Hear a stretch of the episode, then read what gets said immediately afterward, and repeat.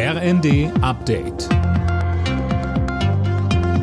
Stündlich neu. Auf den Punkt informiert.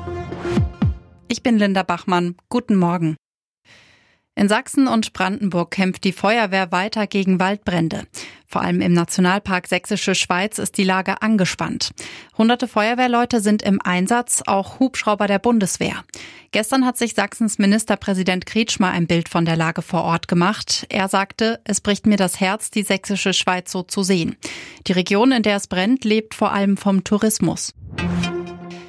Russland will über den Häftlingsaustausch mit den USA offenbar auch den Berliner Tiergartenmörder freibekommen. Der Sprecher des Nationalen Sicherheitsrats Kirby hat die Forderung entschieden zurückgewiesen.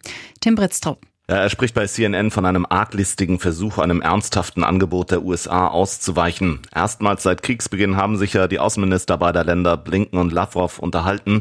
Dabei ging es unter anderem darum, die prominente US-Basketballerin Britney Griner freizubekommen. Ihr droht eine lange Haftstrafe in Russland, weil sie Cannabisöl dabei hatte. Ihr wird Drogenschmuggel vorgeworfen.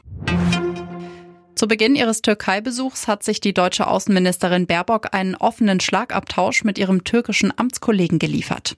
Bei dem Treffen in Istanbul forderte Baerbock, dass der inhaftierte Regimekritiker Kavala freigelassen wird. Und mit Blick auf die geplanten Militäraktionen der Türkei in Nordsyrien sagte sie, die Folge von militärischem Handeln ist fast immer Not und Leid. Und das Recht auf Selbstverteidigung gilt für alle, aber das Völkerrecht setzt ihm eben auch zu Recht enge Grenzen. Dazu zählt, dass zum Recht auf Selbstverteidigung weder Vergeltung noch abstrakte Präventivangriffe zählen. Auch nach der Pandemie wird Homeoffice eine wichtige Rolle spielen. Das zeigt auch eine neue Studie über die Welt am Sonntag berichtet. Demnach werden künftig vor allem die Beschäftigten von größeren Unternehmen verstärkt von zu Hause aus arbeiten. Alle Nachrichten auf rnd.de